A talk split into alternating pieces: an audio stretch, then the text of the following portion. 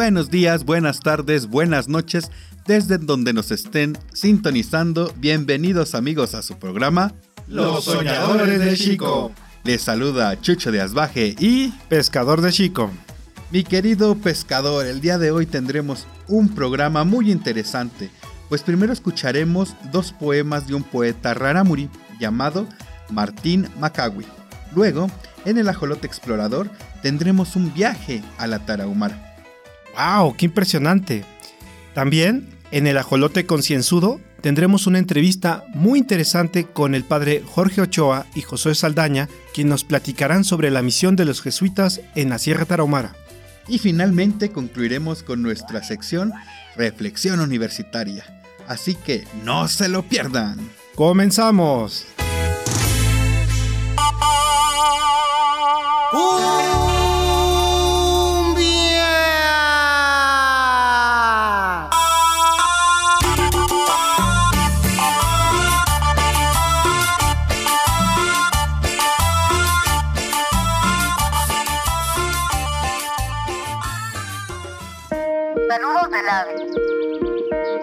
Qué hermoso nos habla el pájaro esta mañana. Buenos días a todos los que estamos aquí, en este hermoso mundo. Y sin embargo, hay gente que no le da valor a lo que canta un pájaro. No es más que un pájaro, dicen. Sin embargo, el que te está cantando vale lo mismo que un hermano.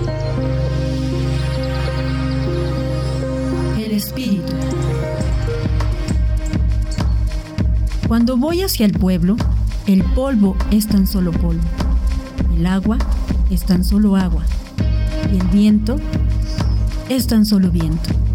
Pero cuando danzo en piso de tierra y levanto el polvo, entonces el polvo es la carne de mis antepasados y el agua cristalina que corre es la sangre del mundo y el viento es el espíritu de mi raza.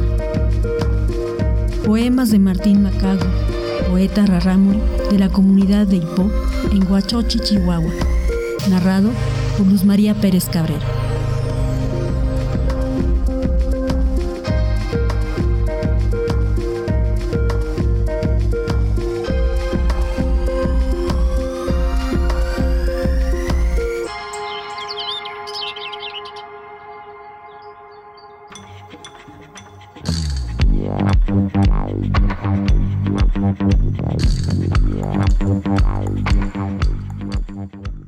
Querido pescador, ¿qué te parecieron estos dos poemas de Martín Macawi? Mi querido Asbaje, ¿qué te puedo decir? Son poemas que dejan ver la profunda relación que tiene el pueblo tarahumara con la naturaleza. Son poemas muy espirituales y llenos de mucha sabiduría. Justamente, el Papa Francisco ha señalado que hay que aprender a reconocer esa riqueza que tienen los pueblos indígenas, esa relación que tienen con, con el cielo, con la tierra y con todos los animales y todo su entorno. Dice también el Papa Francisco que ningún cambio auténtico, profundo y estable es posible si no se realiza a partir de las diversas culturas. Es muy cierto, amigo. No sabes cómo me sentí transportado a ese lugar tan mágico y maravilloso de la Tarahumara. Hablando de eso, ¿qué te parece si vamos a, a la siguiente sección que es el ajolote explorador? Claro que sí, vamos. ¡Vamos!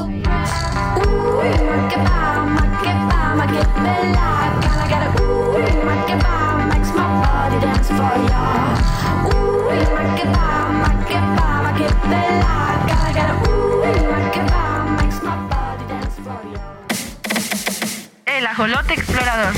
¿Te gusta conocer nuevos lugares? No te pierdas del ajolote explorador, una cápsula que te transportará a lugares impresionantes de México, aquí en Los Soñadores de Jico.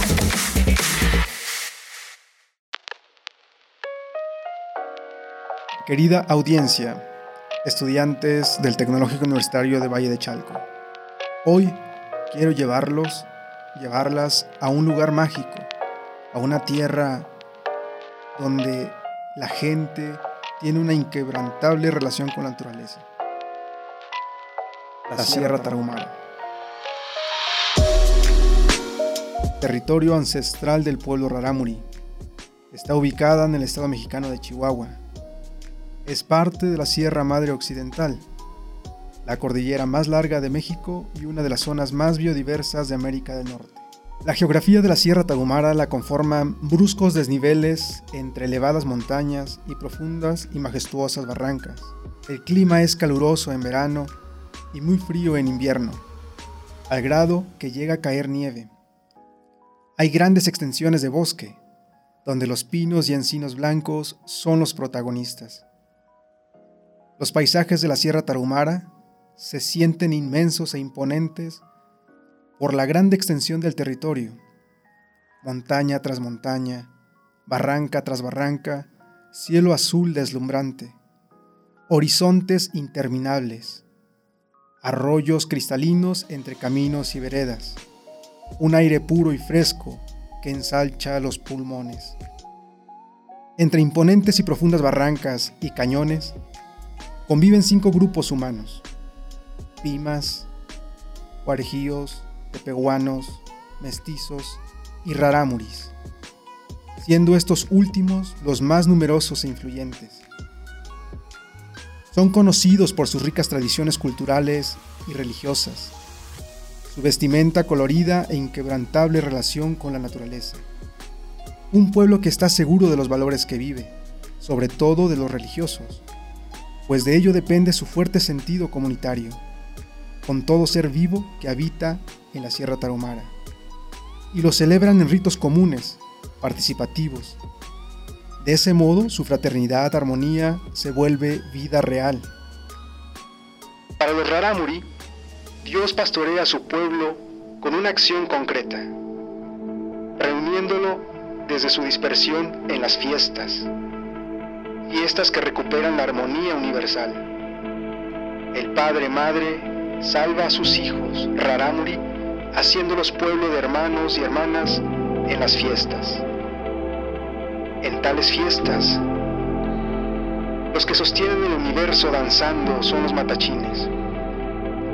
Ellos al levantar el polvo, cuando danzan, ese polvo se vuelve carne, carne de antepasados. El agua cristalina que corre es la sangre del mundo y el viento es el espíritu de la raza y del pueblo rarámuri.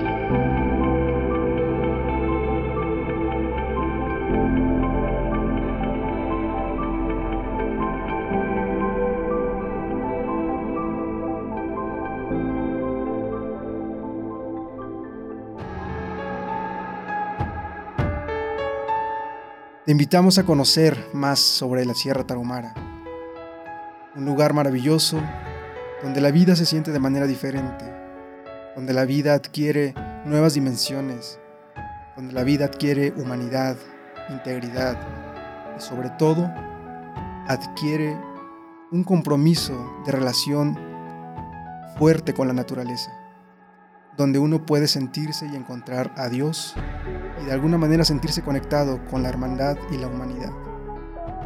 Los invito a que participen y sigan buscando sobre esta cultura y este pueblo, que puedan de alguna manera conectar con ellos, con ellas y sentir la vida desde su perspectiva, desde su cosmovisión. Y en ese sentido también ampliar la propia perspectiva. Soy Josué Saldaña, coordinador del Centro Universitario Ignaciano en el Tecnológico Universitario Valle de Chalco, y te invito a sintonizar Los Soñadores de Jico.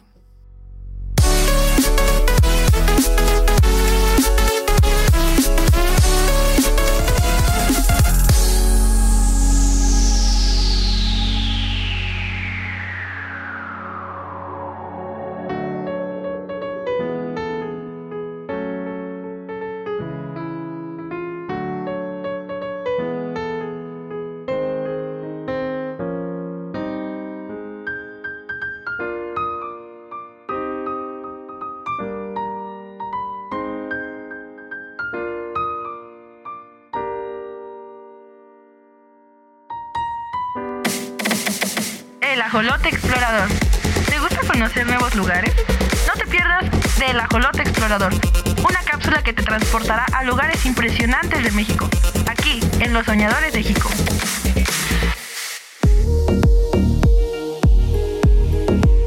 Chucho de Asbaje, ¿qué te pareció este viaje? No, hombre, increíble, amigo.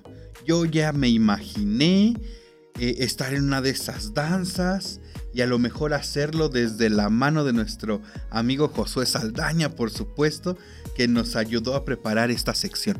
No, hombre, una cosa increíble. ¿eh? Yo ya quiero estar en Chihuahua. Definitivamente, yo también. Vale la pena decirle a nuestra audiencia que los jesuitas han estado en la Sierra Tarahumara desde el siglo XVII. Muchos de ellos han aprendido su lengua y han aprendido sus usos y costumbres. Así es, de hecho, esto me recuerda que hoy tenemos unos invitados muy especiales, así que vayamos a la siguiente sección que se llama El ajolote concienzudo.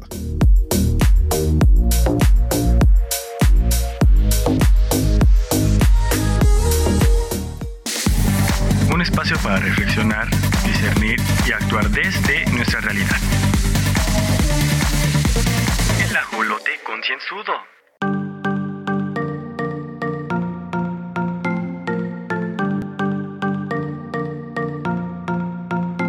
Buenos días, buenas tardes, buenas noches de donde nos estén sintonizando nuestros ajolotitos. Bienvenidos a un nuevo programa de Los Soñadores de Chico. Hoy estamos como siempre, Chucho Díaz Baje y Pescador de Chico. Y eh, hoy nos vamos a tener un programa mm, diferente a lo que hemos estado llevando. Hoy vamos a conmemorar con ustedes y vamos a recordar este suceso tan lamentable para la compañía de Jesús que fue el asesinato de los mártires de Chihuahua. Así es de que, mi querido pescador, cuéntanos un poco más sobre de esto.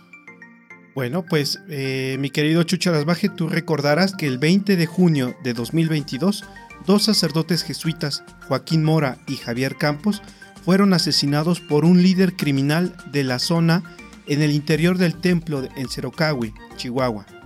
Para colmo, sus cuerpos fueron sustraídos por los criminales con el fin de eliminar las evidencias de su acto. Sucesos lamentables que no pueden volver a pasar en ninguna parte de México, en ninguna parte del mundo y que hoy precisamente tenemos este programa para recordarlos tenemos este programa también para hablar sobre eh, eh, lo que hace la compañía en, la Tarahumara. Y, pues bueno. Pues sí, justamente para eso tenemos hoy la gran fortuna de tener con nosotros a dos invitados muy especiales. Permítame, eh, vamos a presentar a nuestros invitados. Por favor, tú, eh, querido Chucho Desbaje, tú, tú dinos quién, quiénes nos acompañan el día de hoy. Muchas gracias, pescador. Pues ni más ni menos que hoy tenemos la presencia de eh, el padre, el padre Jorge, que es el párroco de la iglesia de San Ignacio de Loyola, aquí en Chalco, y de nuestro compañero este, Josué, que es el coordinador de, eh, el centro Ignaciano, del Centro Universitario Ignaciano aquí en el Tecnológico Universitario del Valle de Chalco.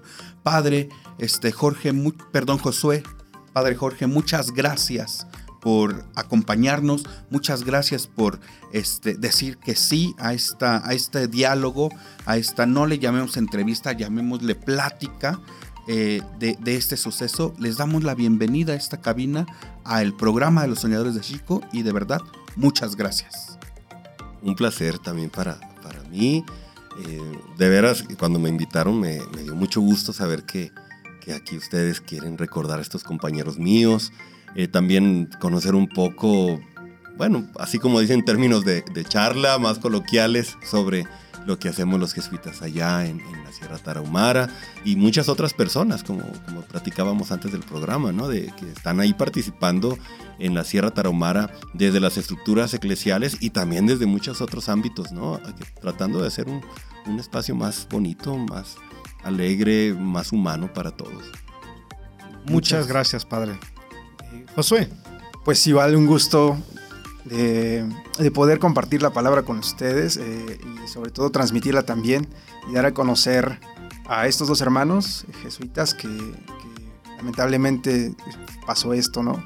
Pero que también han dejado, y yo creo que eso es lo importante, recordarlos la semilla que están dejando, lo que su vida fue, y yo creo que sigue siendo de alguna manera, ¿no?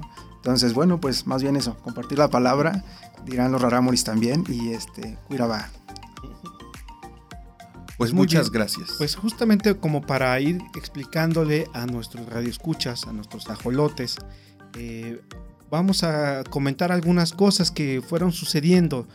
No nos vamos a detener en todos los detalles, pero sí mencionar que, bueno, en primer lugar, pues además de estos dos sacerdotes jesuitas que ya mencionamos, eh, hubo otros dos asesinatos.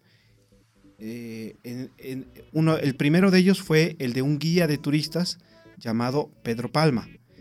Y, eh, ese mismo día, pero unas horas después, eh, el mismo, la misma persona, el mismo criminal, un, un señor que se llama Noriel Portillo Gil, pues de infeliz memoria, perdón que lo digamos así, pero pues sí, alias el Checo, después, el Chueco, perdón, se fue a, la casa de unos jóvenes beisbolistas llamados Osvaldo y Jesús Armando, eh, porque ellos habían participado en un juego de béisbol eh, en el cual ellos ganaron y el equipo de El Chueco, que era como que un equipo que este señor patrocinaba, ese equipo perdió. Y entonces él estaba como muy enojado y según se cuenta pues que primero eh, pues como que todo mucho de eso de esta situación giró en torno a eso. O más bien eso fue lo que lo que lo que digamos la gota que derramó el vaso no pero pero también hay que decir que hay un contexto hay un contexto generalizado de violencia de, de tala ilegal de montes ¿no? Tala ilegal de árboles. Hay un contexto de, de narcotráfico también muy fuerte en la zona y que las organizaciones de derechos humanos eh, de Chihuahua ya vienen denunciando desde hace años. Yo me acuerdo justamente de la organización COSIDAC, que también fue fundada por jesuitas, la cual, eh, pues si no me equivoco, también estuvo ahí detrás el padre, eh, bueno, Monseñor José Yaguno y por supuesto eh, también desde muy, muy, muy principios el padre Javier Avilés, o mejor- Ávila. Ávila, perdón Pato. padre, padre Javier Ávila, mejor conocido como el Pato, que pues siempre ha estado ahí como un observador, un observador ciudadano, un observador de la sociedad civil y que, y que ha, digamos, desde muy inicios denunció ya todo un contexto ¿no? de, de inseguridad, de violencia, de criminalidad. Pero bueno, eh, pues, pero qué mejor que, que ustedes que, que- han, que han estado ahí, que conocen a la comunidad, de, han conocido a la comunidad de Cerocawi, la, la- la misión de la Tarahumara, nos pueden explicar un poquito más de, de todo esto. Y, y- y bueno, para partir eh, con esto y ya teniendo todo este contexto, partamos con el principio. ¿Quiénes son los jesuitas y qué hacen en la Tarahumara? Bueno, hace, hace un momentito, cuando hablábamos de la compañía, creo que no sé si fue Pescador o Chucho quien dijo, em, a lo mejor algunos de los que nos están escuchando dicen compañía y van a, les va a pasar como una prima mía. Cuando le dije, hoy sabes qué, quiero entrar a la compañía, le dije, "¡Ah! pero te vas a cambiar de trabajo, que no, que vas a entrar a trabajar, que no ibas a entrar al seminario, me dijo. No, no, no, le digo, la compañía de Jesús, ¿qué es eso? Los jesuitas, le dije yo. Ah, ¿cómo compañía de Jesús? Sí, ese es el nombre oficial. Entonces, si escuchan de pronto aquí en el programa que decimos la compañía, nos referimos a esta congregación religiosa de misioneros que comúnmente son conocidos o somos conocidos como los jesuitas. Entonces, bueno, eh, nada más quería decirles porque a lo mejor algunos de los que nos escuchan, si escuchan, van a escuchar decir la compañía y van a decir, bueno, que no estaban hablando de los jesuitas, pues bueno, es lo mismo. Muy importante aclaración. Y bueno, los jesuitas, a ver, pues nacimos ya hace 500 años, nos fundó San Ignacio de Loyola, por eso la parroquia que tenemos aquí en Chalco se llama así, San Ignacio de Loyola, por nuestro fundador. Y mm, bueno, somos una congregación misionera, es decir, a lo que nos dedicamos es ir a donde hace más falta, tratando de hacer lo que haga más falta. Entonces, eh, nuestro trabajo no es únicamente el servicio dentro del templo. somos sacerdotes, pero y hay hermanos jesuitas también, unos que no son sacerdotes, pero todos somos monjitos, por así decirlo. eh, y nos dedicamos al trabajo con la comunidad, tanto en el templo como fuera del templo. Eh, en las dos, porque nos parece que las dos son muy importantes y tienen que ir de la mano. Eh, entonces, en la Sierra Tarahumara, pues hemos acompañado a la gente en sus procesos religiosos y también en sus procesos eh, humanos, sociales, culturales, desde el principio, desde hace siglos que, que llegamos ahí, que llegaron mis hermanos hace siglos, eh, se ha estado trabajando en eso, ¿no? En, en poder hacer de, o ayudar a que la cultura pueda, pues pueda acercarse más a Dios y también más a lo que en sí misma es como, como seres humanos. Muy bien. Eh, Josué, no sé si tú quieras también añadir algo sobre esto, de pues un poco ya empe- empezar a entrar al tema de cuál es esta misión que tienen los jesuitas en la, en la Tarahumara, desde tu experiencia. Sí, claro, bueno, eh, pues los jesuitas ya tienen un buen ahí, este, desde 1600 y tantos que, que llegaron, ¿no? Este, a, la- Sierra Tarahumara. Y bueno, a- la misión ha tenido diferentes fases, ¿no? Yo creo que a mí algo que se me hacía muy característico que contaban los jesuitas mismos allá en la Tarahumara decía que cuando llegaban allá en la Tarahumara, eh, los, los Rarámuri tienen una fiesta que se llama Yumari, que es una fiesta religiosa muy profunda donde junta toda la comunidad y convive la comunidad, ¿no? Y entonces hacen unas ollas con una bebida tradicional que se llama- tesguino, que es maíz fermentado. Entonces los jesuitas decían que cuando llegaban los jesuitas primeros, los primeros misioneros pateaban las ollas, ¿no? Y las rompían porque pues eso era profano, estar tomando y embriagándose y todo ahí, ¿no? Y luego después decían, hay que quitarle las ollas a los jesuitas porque ya no, más bien se las están acabando, ¿no? O sea, se acababan el tesguino, ¿no? Entonces, digo esto así como caricaturesco, pero para decirles que hay diferentes fases de la misión jesuita en la Tarahumara, ¿no? Se han tenido este, diferentes fases. Yo recuerdo una, sobre todo, yo estuve en el 2012, 2013, parte 2014, eh, y había un debate, ¿no? Ahí entre algunos compañeros jesuitas que decían, hay que acercarlos a los nuevos medios y varias cosas, o hay que dejarlos a veces igual que ellos vayan decidiendo, o también que no se acercan a las nuevas cosas culturales, ¿verdad? Porque eso los va, les va a quitar su cultura y los va a meter en otras dinámicas, etcétera, ¿no? Pero hay ese debate, siempre tratando de, discernir y comprender qué es lo que más puede favorecer a ese pueblo, ¿no? Pero siempre, claro, desde la cercanía y estando con ellos, ¿no? Con ellas también. Y, y bueno, eh, creo que sí, esta, esta cultura nos enseña muchísimo sobre el ser humano, sobre Dios. Y saben qué, estaba yo pensando también sobre la espiritualidad y sobre lo religioso. Esta palabra que nos da tanto miedo ahora utilizar porque está como muy satanizada. Qué curioso, se sataniza lo religioso, eh, pero pues ya habíamos quedado que satanizar no ayuda, ¿no? pero creo que la cultura actual está satanizando ciertas palabras o ciertas cosas, aunque la misma cultura actual no le guste o diga que no le guste satanizar, este, moralizar mucho, se está moralizando mucho de manera negativa lo religioso. Tienen razón porque creo que la religión ha, estado, se ha portado mal, hemos actuado mal, pero creo que la respuesta no es satanizar, sino bendecir, o sea, poder encontrar ahí en lo religioso una, una cuna muy favorable para lo espiritual. Y ellos, ellos también nos lo han enseñado. A mí me lo enseñaron.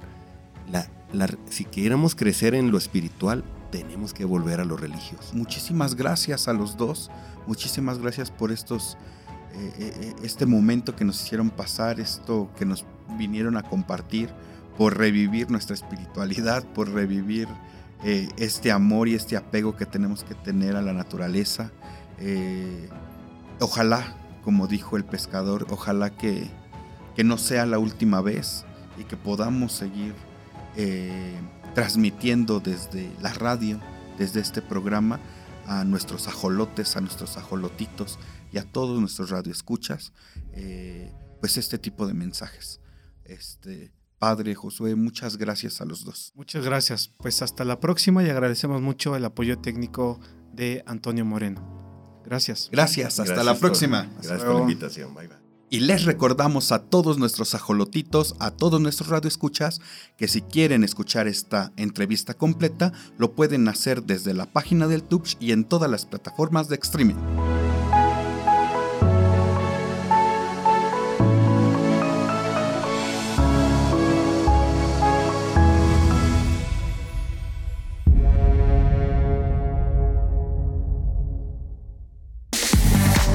Espacio para reflexionar, discernir y actuar desde nuestra realidad.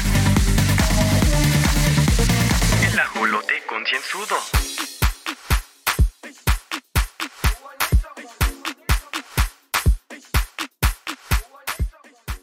Pues, ¿qué te pareció esta entrevista con nuestros amigos? Increíble, amigo. No, no, no. Este, de verdad que me quedo con paz, me quedo con serenidad, me quedo eh, pensando, reflexionando muchas cosas. Ha sido una entrevista fantástica. Muy conmovedora, ¿verdad? Sí, sin, sin dudar, sin dudarlo. Pues eh, invitemos a nuestros amigos, a nuestros escuchas, que a que visiten las diferentes plataformas en Spotify, en Amazon Music, en Anchor, etc. Eh, ahí pueden escuchar este programa, la entrevista completa y los demás programas de Tubes Radio. Claro que sí. ¿Qué creen mis ajolotitos? Ya llegamos al ajolot internet. Entonces ustedes ya pueden eh, googlearnos desde el, el buscador los soñadores de Chico y entonces los va a llevar a nuestros programas. Así es de que sintonícenos en cualquiera de las plataformas de streaming que sea de su preferencia para que entonces nos podamos eh, comunicar, podamos estar ahí con ustedes y pues nos puedan escuchar desde cualquier plataforma que decidan. Muy bien, pues ahora vayamos a nuestra última sección que es Reflexión Universitaria. ¡Vamos!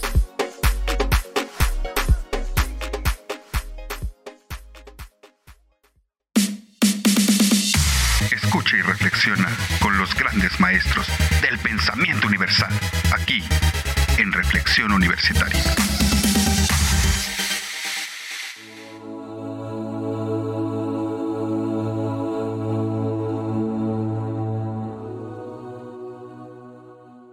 La Iglesia Católica Romana considera que la evangelización del continente americano se llevó a cabo gracias a la labor de miles de misioneros y religiosas, cuya humildad y valentía, entrega y santidad dieron un gran testimonio de Jesús. Sí, sin duda estas personas actuaron bajo una fuerte convicción, con valor y muchas de ellas desde el amor. Pero también sabemos que en la historia no todo fue miel sobre hojuelas. El proceso de evangelización también estuvo lleno de restricciones, violencias hacia las comunidades indígenas que fueron colonizadas. La propia Iglesia Católica reconoce que este proceso histórico estuvo marcado por el pecado, la injusticia y la violencia. Por lo que Juan Pablo II, en una audiencia general en octubre del 91, pidió perdón a los pueblos de América afirmando, No dejamos de pedir perdón a los primeros habitantes de la nueva tierra, los llamados indios, y también a quienes como esclavos fueron deportados desde África para realizar los trabajos más duros. Perdona nuestras deudas, dijo así el jefe de la Iglesia Católica. En efecto, con el paso del tiempo, la Iglesia vivió un proceso de conversión, por llamarlo de alguna manera, en el que fue reconociendo sus errores y pasando de un modo de imponer su fe a un modo de actuar más parecido a las enseñanzas de Jesús, desde el acompañamiento a los más pobres y marginados, y sobre todo desde el compartir la vivencia de Dios, sin que eso sea sinónimo de imposición o de oprimir a otras creencias y formas de expresión. Si nos movemos un poco del lugar y nos adentramos a aquellos lugares en los que las culturas indígenas siguen estando vivas, veremos una fe católica distinta, diversa. Hagamos el ejercicio.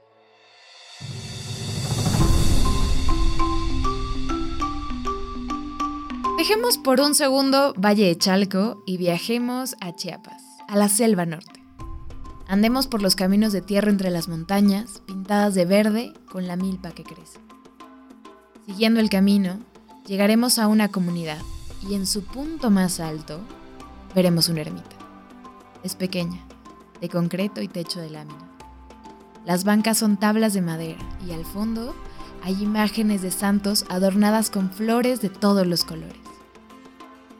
Debajo del altar católico, un altar maya. Un círculo de flores y frutos dividido en cuatro. Entonces inicia la ceremonia y entra una mujer, que purifica el espacio y el altar con su copal. Suena el mariachi entonando canciones de iglesia en un idioma poco conocido para quienes no habitan la región. La ceremonia parece una misa tradicional, pero tiene variantes. La paz es un saludo al final y la consagración de la hostia no la hace un sacerdote, sino hombres y mujeres.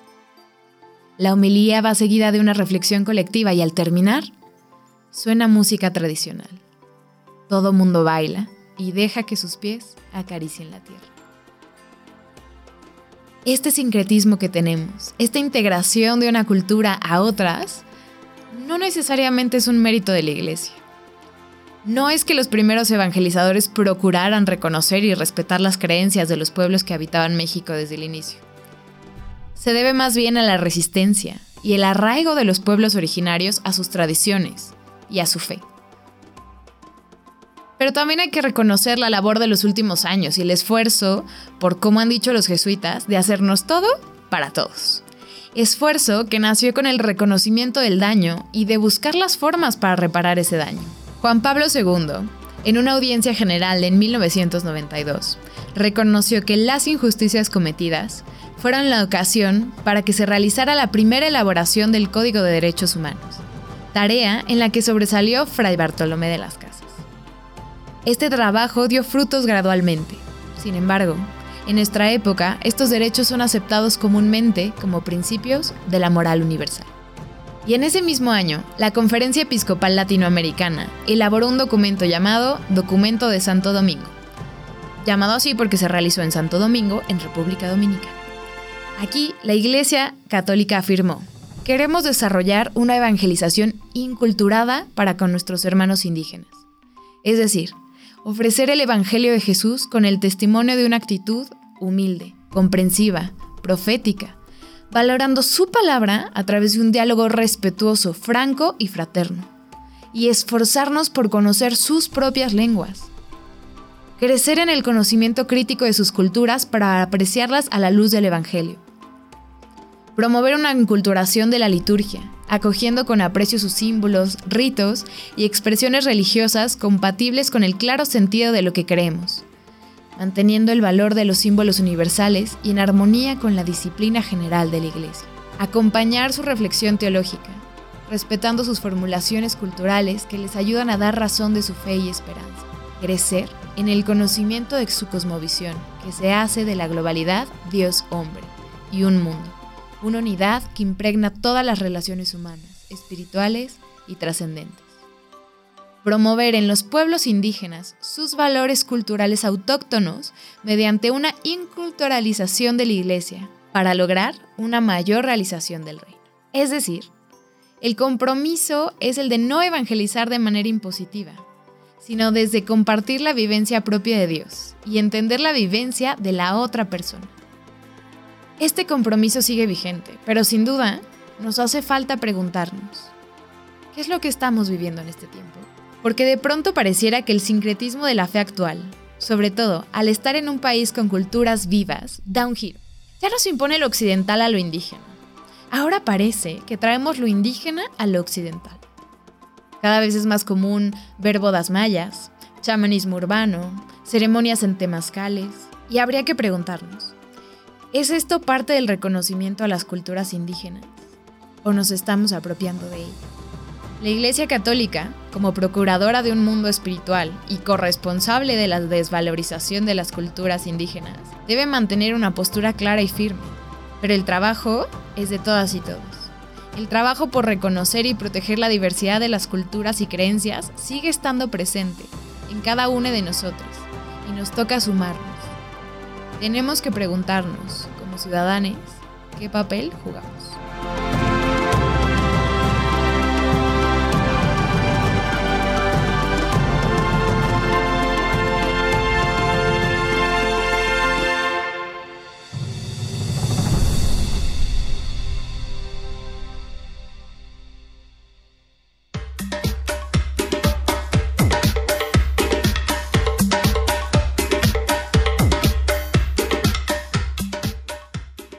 Mi querido pescador.